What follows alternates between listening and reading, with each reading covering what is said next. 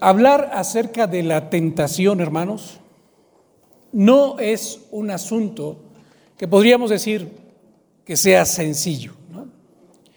Y esto es así porque en realidad todos los cristianos, absolutamente todos los cristianos, somos tentados muchísimas veces y también de muchas maneras diferentes. Sin embargo, algo que puede ser de mucha utilidad para luchar contra la tentación es que nosotros podamos verla como lo que en realidad es.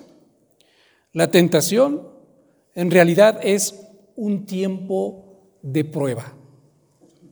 En su boletín, ahora no lo podemos hacer por una cuestión de tiempo, pero le invito que al término del culto, cuando ya esté en casa tranquilo, quizá después de comer y si puede hacerlo junto con su familia, lea la editorial. Allí viene una explicación un poco más amplia y profunda de por qué decimos que la tentación en realidad es una prueba. En realidad, cuando somos tentados, es lo que usted va a encontrar allí, es nuestra fe la que está siendo probada. Voy a poner un ejemplo solamente. ¿no? Imagínese usted a un varón cristiano, un varón cristiano que es tentado, que es probado en el ámbito sexual. Quizá en su trabajo él conoce a una mujer que está dispuesta a tener relaciones sexuales con él sin ninguna clase de compromiso. Y además esta mujer se compromete con él a ser muy discreta. ¿Cómo responderá este varón cristiano?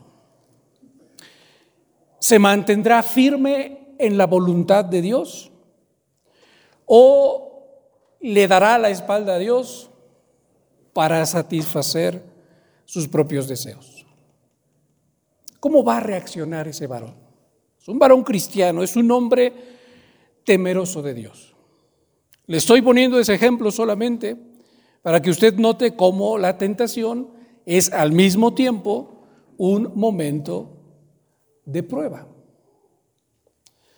Lo que nos va a ser muy útil, hermanos, saber y conocer ahora que vamos a meditar en esta porción de la palabra, es cómo puede el cristiano luchar contra la tentación. Es lo que vamos a estar aprendiendo en esta predicación, en este tema, y probablemente dentro de ocho días y quizá hasta dentro de quince días. Porque hoy nos vamos a enfocar solamente en la primera tentación. La pregunta entonces, o las preguntas que queremos responder al analizar este pasaje son, ¿cómo puede el cristiano luchar realmente contra la tentación? ¿Cómo debe actuar el cristiano en esos momentos de tentación? ¿De qué herramientas puede o debe el cristiano echar mano para pasar la prueba?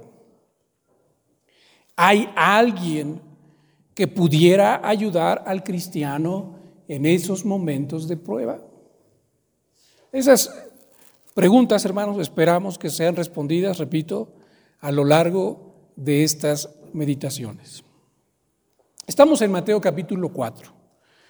Le invito por favor a que abra allí la palabra de Dios, que tenga como siempre la Biblia ahí abierta, que usted vaya confirmando lo que vamos diciendo y que sea el Señor, hermanos, el que hable al corazón de todos nosotros.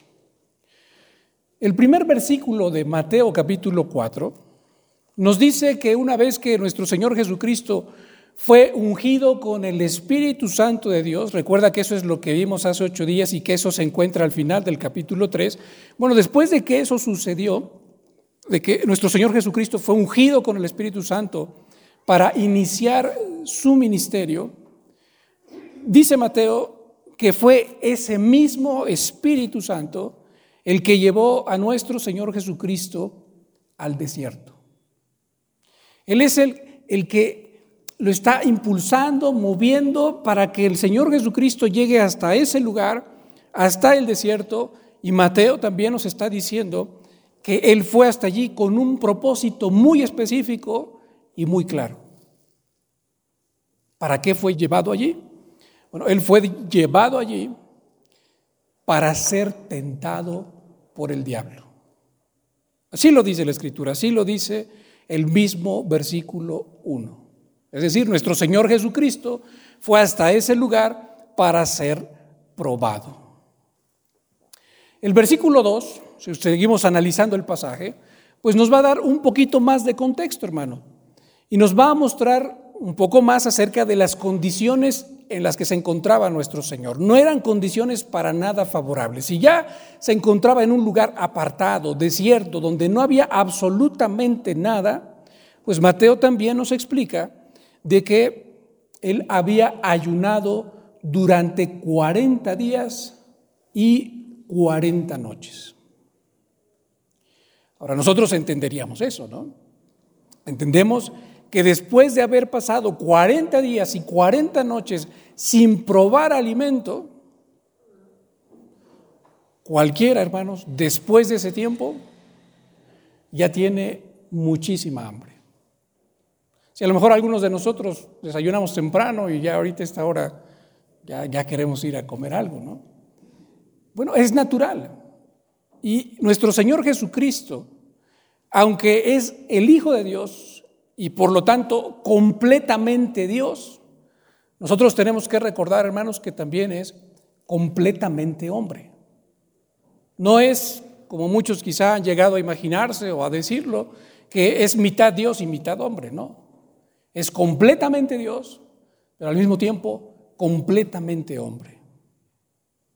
Y como es completamente hombre, pues es natural que después de 40 días y 40 noches sin haber probado alimento, pues tuviera hambre.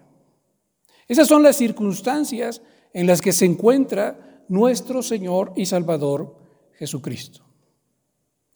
Ahora, Mateo nos sigue diciendo que fue precisamente en ese momento, fue precisamente después de ese tiempo que vino a él, y véalo ahí en su Biblia, ¿cómo le llama ahora? Al principio dijo que fue llevado al desierto por el Espíritu para ser tentado por el diablo. Pero ahora le llama el tentador. Después de esos 40 días y 40 noches sin probar alimento, viene el tentador delante de Jesucristo en ese preciso momento. El tentador, el que pone a prueba, el que incita, para decirle lo siguiente. Estamos en el versículo 3. Si eres hijo de Dios, di que estas piedras se conviertan en pan. Quiero que usted vaya viendo cuál es la estrategia de Satanás. Y, ahorita nos vamos a detener un poquito en, en, lo que llevamos ahora para analizar algunas cosas que ya hemos mencionado, pero que no nos hemos detenido a analizarlas. ¿no? Note usted cuál es la estrategia de Satanás. Ha pasado todo ese tiempo sin comer y cuando tiene hambre es cuando llega Satanás a tentarlo y a tentarlo precisamente diciéndole, mira, si tú eres hijo de Dios, entonces di que estas piedras se conviertan en pan. Hagamos esta pequeña pausa para reflexionar en estos tres versículos que hemos visto. Nos estamos concentrando en este momento en la tentación, en las palabras de Satanás, en las circunstancias, pero también en lo que Satanás está queriendo hacer. En un momento más, si Dios lo permite, veremos cuál es la respuesta de nuestro Señor Jesucristo y de allí aprenderemos también muchas cosas importantes. Pero ahora hagamos una pausa para analizar lo que hemos visto. Hay algunos principios que nosotros podemos sacar de lo que hemos leído y que nos van a ser muy útiles en nuestra lucha espiritual. Principio número uno. El diablo, realmente la palabra diablo significa calumniador, entonces ahí vamos entendiendo pues lo que nos está queriendo decir Mateo. Es un calumniador, ¿sí? O es el calumniador y también es el tentador. El diablo, el tentador, está sumamente interesado en ver caer a los hijos de Dios. Ese es nuestro primer principio y usted lo tiene que saber. El diablo está sumamente interesado en ver caer a los hijos de Dios. Quizá deberíamos arreglarle un poquito a esta frase. ¿Me permito hacerlo? El diablo está sumamente interesado en hacer caer a los hijos de Dios. Y es lo que está tratando de hacer con nuestro Señor Jesucristo. Y eso nuestro Señor Jesucristo no pudo, ¿no? Ya lo sabemos y lo iremos viendo a lo largo de estas reflexiones. Pero es algo que Satanás sigue queriendo hacer contigo y es algo que Satanás sigue queriendo hacer también conmigo. De tal manera que si usted lo recuerda, por ejemplo, el, eh, apóstol Pablo, perdón, el apóstol Pedro en una de sus cartas deja claro, ¿no? Y dice que todos los cristianos deberíamos estar alertas porque el diablo, ¿se acuerda cómo lo, describe? El diablo anda como león rugiente. ¿Y qué más dice? Buscando a quien devorar. Es decir, e, el diablo no está en paz, no está sentado, no está quieto, no está contento diciendo, ya mi trabajo se acabó, ya lo que he tenido que hacer, ya lo hice. No, no, no. La lucha espiritual sigue. Y así como él quiso tentar a nuestro Señor Jesucristo, Él también quiere tentar a todos los cristianos hoy. Día con día. Está como león rugiente, hambriento, en verdad, buscando a quien devorar. Ese es un primer principio que decíamos, pues nosotros podemos ver en lo que hemos leído. Él está buscando ver caer a todos los hijos de Dios o hacerlos caer. Sin embargo, hermanos, una cosa que también aquí es importante que nosotros reconozcamos es que esto no escapa de la voluntad soberana de Dios. También eso es lo que estamos viendo aquí implícitamente en este pasaje. ¿Por qué? Pues porque esto es algo que el Señor pues está permitiendo. Y nosotros vamos a entender más adelante por qué es que Dios permitió esto en la vida de nuestro Señor Jesucristo. Pero si pensamos en nosotros desde ahora, ¿qué diríamos? ¿Por qué Dios permite que nosotros, sus hijos, seamos tentados, seamos probados? Bueno, pues también es el apóstol Pedro el que nos ayuda a entenderlo.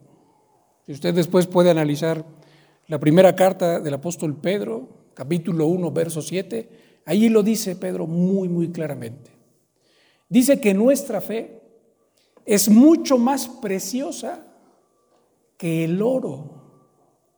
Y hace una comparativa prácticamente, porque si el oro, que es perecedero, dice el apóstol Pedro, tiene que ser pasado por fuego para comprobar su autenticidad, la conclusión de Pedro prácticamente es, pues tu fe, que entonces es mucho más preciosa que el oro, también tiene que ser pasada por fuego. Y diríamos nosotros, por el fuego de la prueba. Esto es lo que realmente está pasando con nuestro Señor y Salvador Jesucristo. Ese es un primer principio entonces que podemos aprender de lo que acabamos de leer. Pero vamos con un segundo principio. Los estoy mencionando así porque probablemente no nos sean tan evidentes a, primera vista, ¿no? En una eh, leída como la que hicimos, una lectura como la que hicimos así eh, sencilla, ¿no? Segundo principio. El tentador es astuto, muy astuto, y sabe explotar muy bien nuestras vulnerabilidades. Eso es algo que tú también tienes que saber. Principio número uno, Satanás quiere verte caer. Principio número dos, él es muy astuto y sabe explotar muy bien tus vulnerabilidades. Ahora, quizá tú te preguntas, ¿cuáles son esas vulnerabilidades, hermano? Bueno, pues lo que estamos viendo también en este pasaje es que esas vulnerabilidades pueden ser necesidades completamente naturales y completamente legítimas. Acabamos de ver en el pasaje que nuestro Señor Jesucristo, como ser humano que era, tenía hambre. ¿Es esa una necesidad natural? Sí. ¿Es esa una necesidad legítima? Por supuesto que sí. Pero es precisamente esa necesidad la que Satanás busca explotar. Voy a poner algunos ejemplos, tres ejemplos. Los tres ejemplos están relacionados con el, el, mismo tema, hermanos, el tema de la sexualidad. Ahora, quizá alguien se preguntará, ¿y por qué solo ese tema, pastor? Si realmente somos tentados de muchas maneras posibles. Y sí, al final mencionaré algunas otras maneras en las que somos tentados. Pero tomo el tema de la sexualidad por una razón muy importante. Es la que más nos ayuda a entender que puede haber una necesidad natural, que puede haber una necesidad legítima que Satanás sabe explotar perfectamente bien. Vamos a los ejemplos. Ya, ya había puesto uno, es, es el mismo prácticamente, al principio de nuestra reflexión. Piense usted en un varón, un varón cristiano, un varón en la mediana edad, un varón relativamente joven. Como varón, aunque sea cristiano, y quizá debido también a su juventud, pues va a tener un impulso sexual, diríamos nosotros, mucho más fuerte por regla general que el que podría tener una mujer. Suponga usted que por cualquier razón, la que sea, vamos a poner que una cuestión de, de salud de su esposa, ellos se han abstenido por mucho tiempo de mantener relaciones sexuales. Mientras más tiempo pase, mientras más tiempo pase ese varón sin tener relaciones sexuales con su esposa, ¿qué es lo que va a pasar? Más tentado será. Ahora, si usted no me cree, cuando pueda también hacerlo, analice 1 Corintios capítulo 7. Pablo ahí toca precisamente este punto, ¿no? Y le habla a los esposos, les dice, no, no, no, se separen el uno del otro, hablando de la cuestión de las relaciones sexuales. Dice, y si eso llega a suceder, o sea, si, si ustedes no quieren mantener relaciones sexuales por algún tiempo, dice, pónganse de acuerdo, platíquenlo, den un tiempo prudente y dice una razón, dice, ¿por qué? ¿Para qué? Dice, para ocuparse sosegadamente en la oración. Y, y recuerda lo que dice el apóstol Pablo después. Y después, vuélvanse a unir para que no os tiente Satanás a causa de vuestra incontinencia. Es muy claro. ¿Hay una necesidad natural? Sí. ¿Es una necesidad legítima? Sí. Pero al estar este varón cristiano en medio de esa situación, pues es algo en lo que Satanás, repetimos, es muy astuto, es algo en lo que Satanás va a poner su mirada y va a tratar de atacar allí directamente, porque sabe que es un punto débil en, ese momento de la vida de ese varón y que entonces puede hacerlo caer. Y muchos varones han caído en esas circunstancias. Otro ejemplo, repetimos, está relacionado con lo mismo. Una mujer, una mujer también relativamente joven, que tiene también de manera natural una gran necesidad de sentirse amada, apreciada, protegida. Cuando estudiábamos Efesios 5, usted recordará esos conceptos. Por regla general también las mujeres tienen esa necesidad pues mucho más latente, mucho más fuerte que los varones.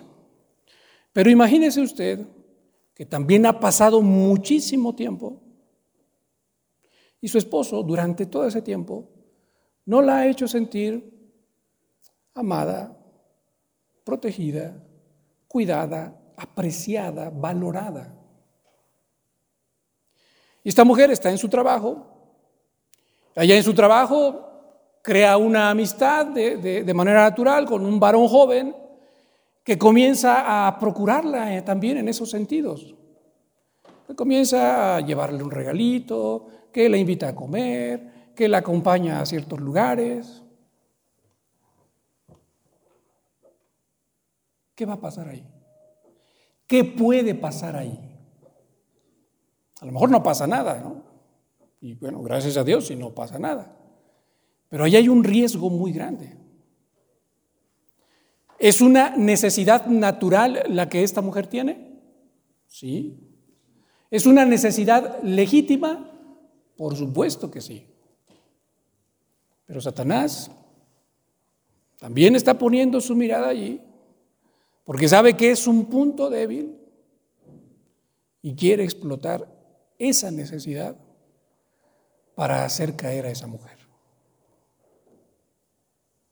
Repito, necesidades naturales y además legítimas. Tercer ejemplo. Todos estos son ejemplos, eh, ¿cómo decirlo? Comunes, ¿no? y sacados de la imaginación, pero obviamente no lejos de la realidad. Tercer ejemplo. Una jovencita, una señorita, imagínese usted de 12 años, 13 años, 14, 15, probablemente hasta los 16 años. En ese rango de edad, imagínese a esta jovencita. Una jovencita cristiana, pero de padres divorciados. Ella se quedó con su mamá, a su papá lo ve de vez en cuando, pero su papá jamás, jamás se ha ocupado de afirmarla a ella como mujer. A lo mejor usted no ha escuchado de ese concepto. ¿Qué es afirmar a una jovencita como mujer? Bueno, pues es que el padre toque el cabello de su hija y, la acaricie y le diga, hija, te ves muy bonita hoy que si la, niña se puso pues un vestido nuevo, se arregló bien, hija, te ves preciosa. Hay muchos padres que cometen el gravísimo error de no afirmar a sus hijas como mujeres. ¿Y sabe qué es lo que eso va generando en el corazón de esta jovencita? Bueno, una soledad terrible y un vacío emocional muy, muy, muy grande. De tal manera que usted lo ha visto quizá, el primero que pasa, el primero que les hace ojitos, dicen muchos, con ese se van. ¿Por qué? Pues porque toda esa necesidad de, de afirmación no le estaba recibiendo y es una necesidad. ¿Es una necesidad natural? Sí. ¿Es una necesidad legítima? También lo es. Pero muchos padres cometen ese error. Yo, yo no me, ahí sí no me incluyo porque yo no soy padre de una niña, pero muchos padres que tienen niñas cometen ese error de no afirmarlas como mujeres y muchas veces un error aún más terrible que es de aplastarlas, ¿no? criticarlas, ridiculizarlas. Y eso va generando cosas todavía aún más difíciles en su corazón. Imagínese usted que esa mujer joven, esa jovencita, conoce a un varón en la escuela, en la iglesia, donde usted quiera. Y el varón le dice, oye, bueno, primero ella se empieza a dar cuenta de que le, atrae, ¿no? De que ella le atrae a él. Y eso la hace sentirse, pues bien. después que, ella, que, él le hable a ella y que finalmente le proponga ser su novia, pues ella no va a decir que no. A lo mejor se resiste un poco, pero si es algo que ella anhela tanto, pues ella va a terminar cediendo. Y muchas veces sucede que después de una semana de noviazgo o dos semanas de noviazgo, el muchacho la lleva a su casa, la comienza a besar, la comienza a acariciar y comienza pues a querer aprovecharse de ella. Como ella no ha recibido todo eso de su padre y está anhelante de todo ese afecto y ese cariño, ella no es capaz de negarse y decir que no. Repito, ¿es una necesidad natural? Lo es. ¿Es una necesidad legítima? También lo es. Satanás lo sabe, sabe que allí hay una necesidad que él puede explotar, con la que puede tentar y en la que puede hacer caer. Y esta jovencita puede caer muy fácilmente. Todas son necesidades naturales Todas son necesidades legítimas, cosas que Dios ha puesto en nosotros. Yo estoy firmemente convencido de eso, cosas que Dios ha puesto en nosotros. ¿Con qué finalidad? Con la finalidad de que unidos en matrimonio esas cosas nos fortalezcan.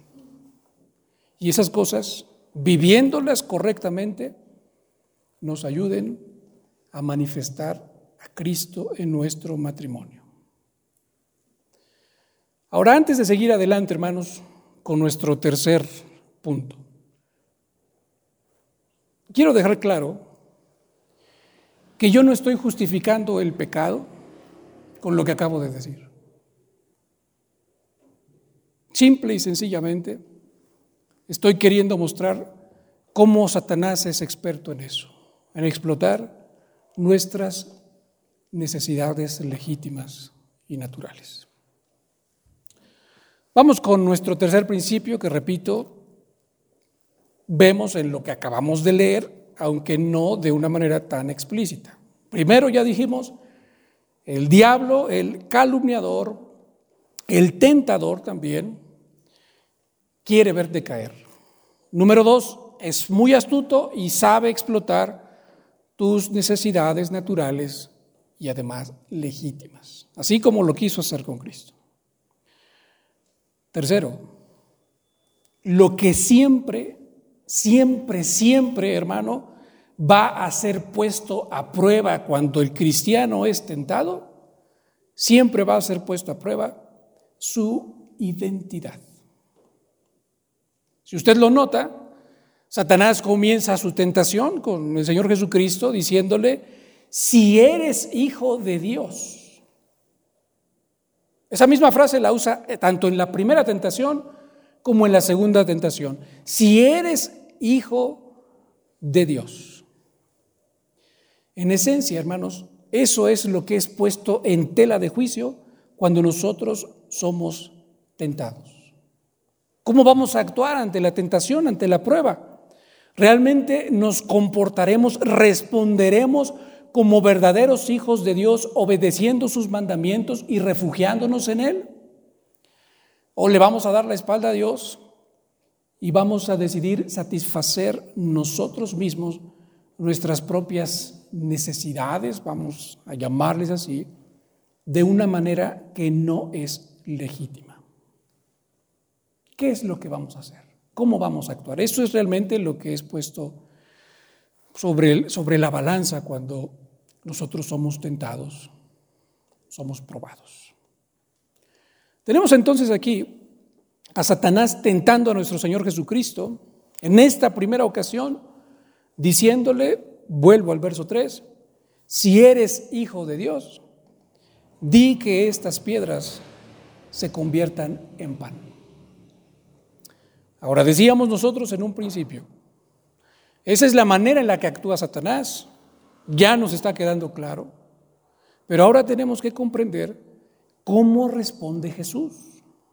¿Cómo responde un verdadero hijo de Dios y mantiene su identidad como verdadero hijo de Dios?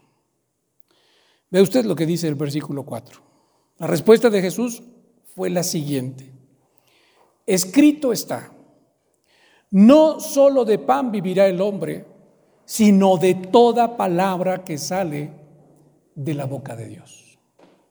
Esa fue la respuesta de nuestro Señor Jesucristo ante la tentación. Está en un momento de muchísima hambre, con una necesidad legítima a flor de piel, pero Él responde de esta manera.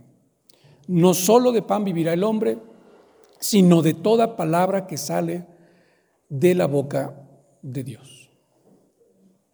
Algo que en primera instancia, hermanos, está siendo muy evidente con esta respuesta y con las otras dos respuestas a las otras dos tentaciones, es que nuestro Señor Jesucristo usa las sagradas escrituras para responder a Satanás. Y eso es algo que usted tiene que comenzar ya a aplicar a su vida, hermano, desde este momento. Si usted no es un estudioso comprometido con la palabra de Dios, si no es un lector comprometido y estudioso comprometido de la palabra de Dios, le tengo una mala noticia, hermano. Usted está desarmado. ¿Se acuerda que veíamos la armadura de Dios? La oración es la que la sostiene. Pero ¿se acuerda cuál es la espada del Espíritu? ¿Cuál es la espada del Espíritu? La palabra de Dios. Si usted no tiene llena su mente y su corazón de la palabra, hermano, usted está completamente desarmado. Jesús está respondiendo con la palabra. Pero aquí también quiero hacer una aclaración importante, hermanos. Jesús no solamente está utilizando una frase bonita que encontró por allí mientras estaba leyendo la palabra y le gustó esa frase y entonces la subrayó y entonces en ese momento las pronunció como si fueran palabras mágicas. Hay mucha gente que hace eso con la Biblia y no está bien. Y no es eso lo que Jesús está haciendo aquí. ¿Qué es lo que Jesús está haciendo realmente? Cuando está pronunciando estas palabras, nuestro Señor Jesucristo está recordando un episodio en el que el pueblo de Dios fue probado también. Y en ese momento, en ese tiempo en el que el pueblo de Dios fue probado, y además iba a ser probado también, Dios le dijo al pueblo lo que él requería de ellos. ¿Qué es lo que Dios requería de ellos en ese momento de prueba? Acompáñeme, por favor, a Deuteronomio capítulo 8. Y voy a dar lectura solamente a los versículos 1 al 3. Hace rato leíamos, me parece que hasta el versículo 10. Si también puede darle un repaso después a todo el contexto, va a ser muy provechoso. Pero por el momento solo Deuteronomio capítulo 8, versículos del 1 al 3. Como acostumbramos antes de que le dé lectura, rápidamente cuál es el contexto de estas palabras. El pueblo de Dios acaba de salir del éxodo, no acaba de salir de Egipto. ¿no? Hace 40 años, y ese dato es importante, conéctelo, váyalo conectando con eh, el episodio de Mateo 4. 40 años atrás ellos habían sido liberados de la esclavitud de Egipto. Pero pasaron 40 años, ¿dónde? En el desierto. Conéctelo también con Mateo capítulo 4. ¿Cuántos días y noches ayunó nuestro Señor Jesucristo? 40 días, 40 noches. ¿Y dónde fue todo eso? En el desierto. ¿Ok? Ese es el contexto. Acaban de terminar ese tiempo de prueba en el desierto. Están a punto de entrar a una nueva etapa como nación, con una tierra propia, pero también con muchas pruebas alrededor, porque usted recuerda que toda la gente que habitaba en aquel lugar era gente perversa. Ese es el contexto. En todo eso, ya lo tenemos en nuestra mente, entonces Dios le dice a su pueblo de la siguiente manera, Deuteronomio 8, 1 al 3. Cuidaréis de poner por obra todo mandamiento que yo os ordeno hoy. En resumen, ustedes van a entrar ahí, ustedes deben ser muy cuidadosos de ser obedientes. ¿Obedientes a qué? A mi palabra, a mis mandamientos. ¿Para qué? Sigue diciendo la escritura, para que viváis y seáis multiplicados y entréis y poseáis la tierra que Jehová prometió con juramento a vuestros padres. Versículo 2. Y te acordarás de todo el camino por donde te ha traído Jehová tu Dios estos 40 años en el desierto. De nuevo conecte con Mateo capítulo 4. Te acordarás de esto, de todo el camino por donde te ha traído Jehová tu Dios estos 40 años en el desierto. ¿Para qué te trajo 40 años en el desierto? Dios, el que te liberó de la esclavitud de Egipto, ¿para qué te trajo 40 años en el desierto? Note lo que dice. Para afligirte Aquí ya empezamos con cierta resistencia, ¿no? Entonces sí era un pueblo amado por Dios. Si es un pueblo amado por Dios, ¿por qué lo trajo al desierto para afligirlo? Si es un pueblo amado por Dios, sigue diciendo, para probarte, ¿por qué trajo a su pueblo para afligirlo y para probarlo? Bueno, lo sigue explicando.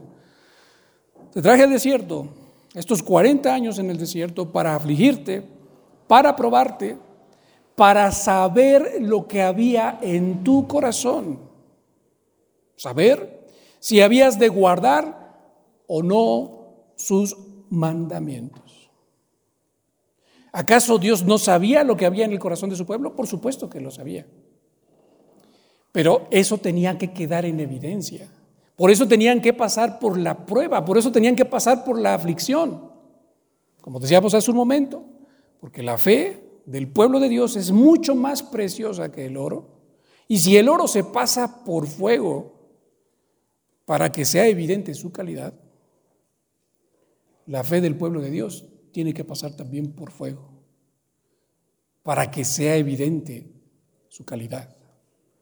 En medio del fuego de la prueba, es que se ve quién es realmente el pueblo de Dios.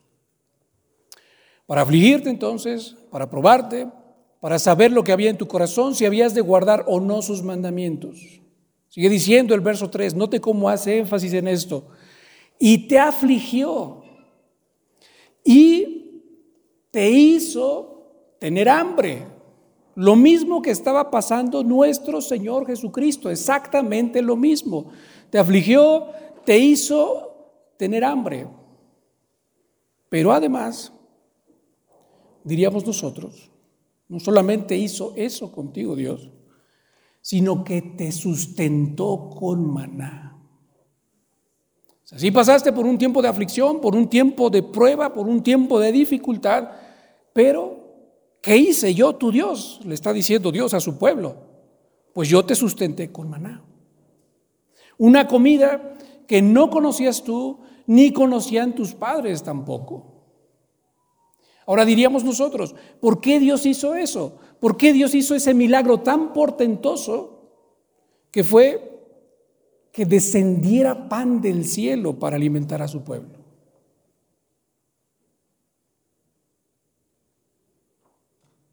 Lo hizo porque Él había prometido que los iba a sustentar. Ahora, yo espero que todos estemos entendiendo bien la idea que Dios quiere transmitirle aquí a su pueblo. Porque Él le está diciendo, mira, sí, tuviste que atravesar por la prueba, tuviste que atravesar por la dificultad, pero como yo había prometido que te iba a sustentar desde antes de sacarte, entonces ese momento, de esos 40 años en el desierto, fue una prueba para ver si realmente tú creías mi promesa. Para ver si realmente tú confiabas en mí. Esas son palabras mías, pero veamos cómo lo dice aquí la escritura, ¿no?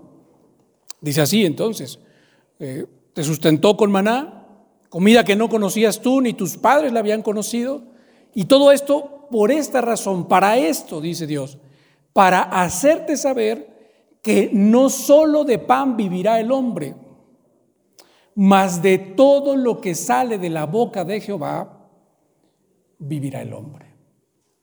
Es decir, en otras palabras, lo que Dios quería de su pueblo era que en medio de la prueba ellos demostraran que ellos eran de Él y que Él era de ellos. ¿Y cómo lo demostrarían? Pues lo demostrarían realmente confiando en todas aquellas palabras, en todas aquellas promesas que habían salido de la boca de Dios. Después de lo que ellos habían vivido, hermanos, que habían pasado mucha hambre, y después de haber visto lo que ellos habían visto, la poderosa mano de Dios alimentándolos, sustentándolos con maná, ¿qué es lo que ahora ellos iban a hacer ahora que entraran a poseer la tierra que Dios les había prometido? Pues Dios les está diciendo, pues ahora debes guardar mis mandamientos. Viendo lo que ha sucedido en el pasado, eso debe servirte de lección para afrontar el presente, para afrontar el futuro, porque vas a seguir siendo probado. Pero en esa prueba va a quedar en evidencia si tú confías en mí, en que yo te voy a sustentar, en que yo te voy a cuidar, en que yo soy tu Dios, o más bien tú me vas a dar la espalda y vas a querer resolver las cosas por ti mismo.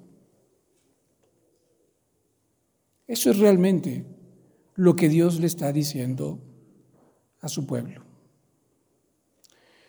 Ellos iban a ser tentados a adoptar las costumbres de los pueblos de su alrededor, hermanos. Ellos iban a tratar de crear alianzas, crear amistades, quedar bien con los demás. ¿Es esa una necesidad natural en el ser humano? Sí. ¿Es una necesidad legítima? También. Pero es una necesidad que Satanás supo explotar muy bien para que ellos efectivamente hicieran alianzas con los pueblos de alrededor y entonces comenzaran a adoptar sus costumbres y se fueran por caminos que no eran agradables a Dios. Pero lo que Dios quería es que ellos obedecieran, que ellos se mantuvieran firmes confiando en toda palabra que sale de la boca de Dios, en todas sus promesas. Ahora, para terminar, conecte los dos pasajes. Conecte Mateo capítulo 4, nuestro Señor Jesucristo, 40 días, 40 noches en el desierto, teniendo hambre también. El pueblo de Israel, 40 años en el desierto, pasando hambre también, pero habiendo recibido la promesa de Dios de que serían sustentados. ¿Nota usted lo que Jesús le está queriendo decir a Satanás con esa respuesta que algunos dirían es una respuesta muy simple y, y en cierta manera lo es? Muy directa, también lo es, pero con lo que estamos entendiendo es una respuesta mucho, muy profunda. ¿Qué es lo que Jesús le está diciendo realmente a Satanás?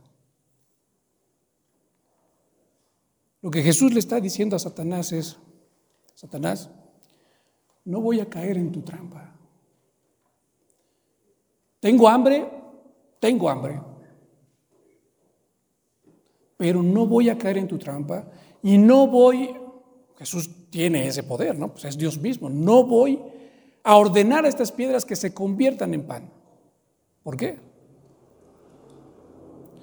Porque los hijos de Dios no vivimos solamente de pan, sino de toda palabra que sale de la boca de Dios, de todas sus promesas. Y si Él prometió que me iba a sustentar hasta el final, yo confío en que el Padre me va a sustentar hasta el final. Y no voy a caer en tu trampa.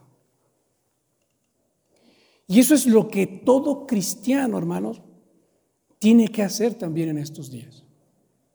¿Por qué? Porque somos tentados. Repito y lo reconozco, me enfoqué en la cuestión sexual en todos los ejemplos que puse.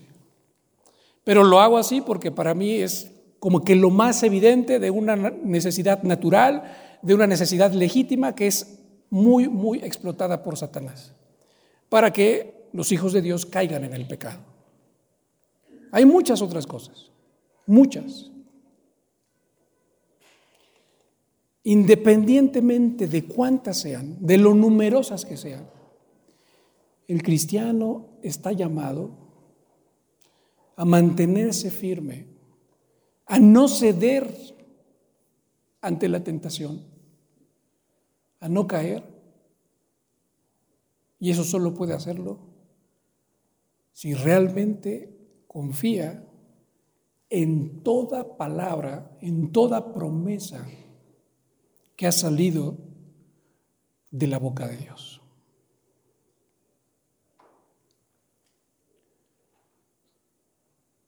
Nuestro Señor Jesucristo se mantuvo firme así.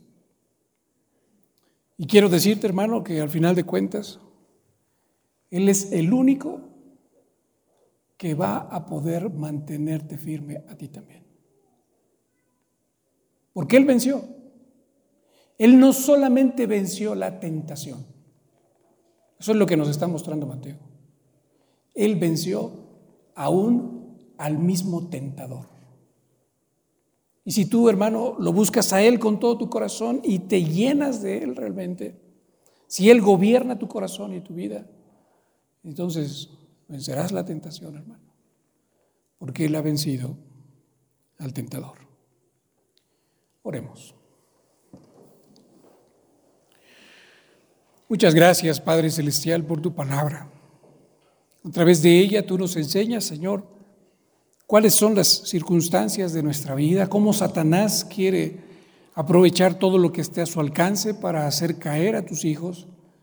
Señor, si quiso hacer caer a tu Hijo Jesucristo, ¿qué podemos esperarnos nosotros, Señor?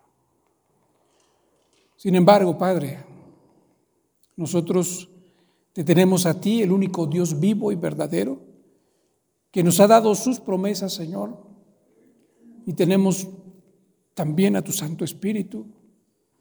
Tenemos a tu Hijo Jesucristo.